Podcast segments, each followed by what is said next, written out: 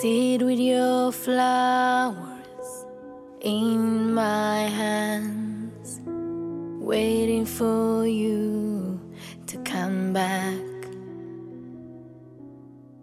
The darkest shadow in the promised land, a silent night turned black. In the